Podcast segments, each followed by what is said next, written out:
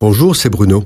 Merci d'écouter ce podcast. N'oubliez pas de vous abonner et d'activer les notifications afin d'être averti chaque semaine des prochaines sorties. Un grand battage médiatique est organisé dans plusieurs pays concernant les données personnelles ou data. Mais ces données, c'est quoi? D'où viennent-elles? À quoi servent-elles? Les données personnelles correspondent à toute information relative à une personne physique.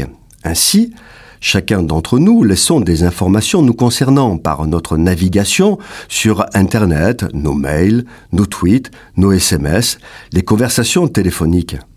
On les appelle données ou data. Nous laissons des traces par le simple fait de vivre car nous sommes observés en permanence dans les lieux publics, au péage d'autoroute, compteurs électriques, GPS, banque, carte bancaire, administration, etc. Il y a tellement de data que leur traitement n'est possible que grâce à la puissance des ordinateurs, mais aussi d'algorithmes de plus en plus performants. Les algorithmes sont des programmes informatiques de traitement des données. Ils sont devenus si complexes que nous leur sommes soumis et nous n'en saisissons plus que partiellement le fonctionnement.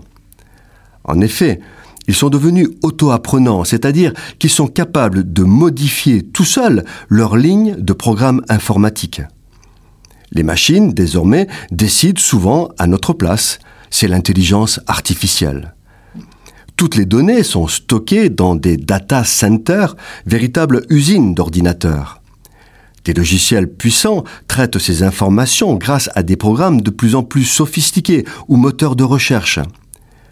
Ceux-ci vont jusqu'à déterminer, au travers de nos données, nos goûts, nos hobbies, nos fréquentations, nos engagements politiques et associatifs, nos déplacements, nos loisirs, nos envies et nos besoins. Ils analysent tout ce qui nous concerne. On l'appelle aussi Big Data, c'est la fin de la vie privée.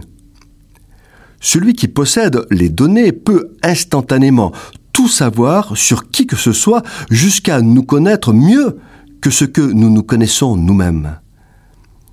Il dresse le profil des gens, carte d'identité culturelle, biologique, intellectuelle, économique, politique, syndicale et religieuse. Ainsi, au cours d'une navigation sur Internet, la visite de cinq sites permet d'identifier à 100% le sexe de l'internaute et déterminer ainsi un profil comportemental et marketing. Ces profils permettent d'adapter des stratégies commerciales et même politiques. Dans une logique marchande, les commerçants en ligne proposent des articles à la vente qui correspondent aux goûts et aux attentes du consommateur. Ces profils sont vendus aux enchères, aux plus offrants. Nos données personnelles sont le nouveau pétrole qui se revend à prix d'or.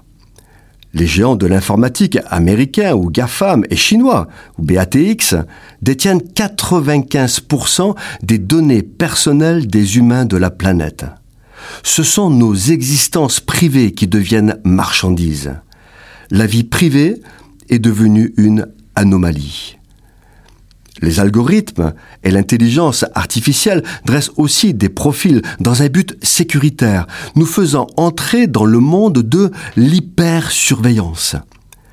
Les agences de renseignement ont accès aux données qui nous concernent et à nos profils. Nous sommes suivis à la trace. Et que se passerait-il si ces agences étaient au service de gouvernements mal intentionnés? Le monde qui est en train de se construire n'est pas un monde gentil. En fait, l'humanité est en liberté surveillée, volontairement acceptée par tous. Cette chronique a été produite par Bruno Oldani et Jacques Cudeville.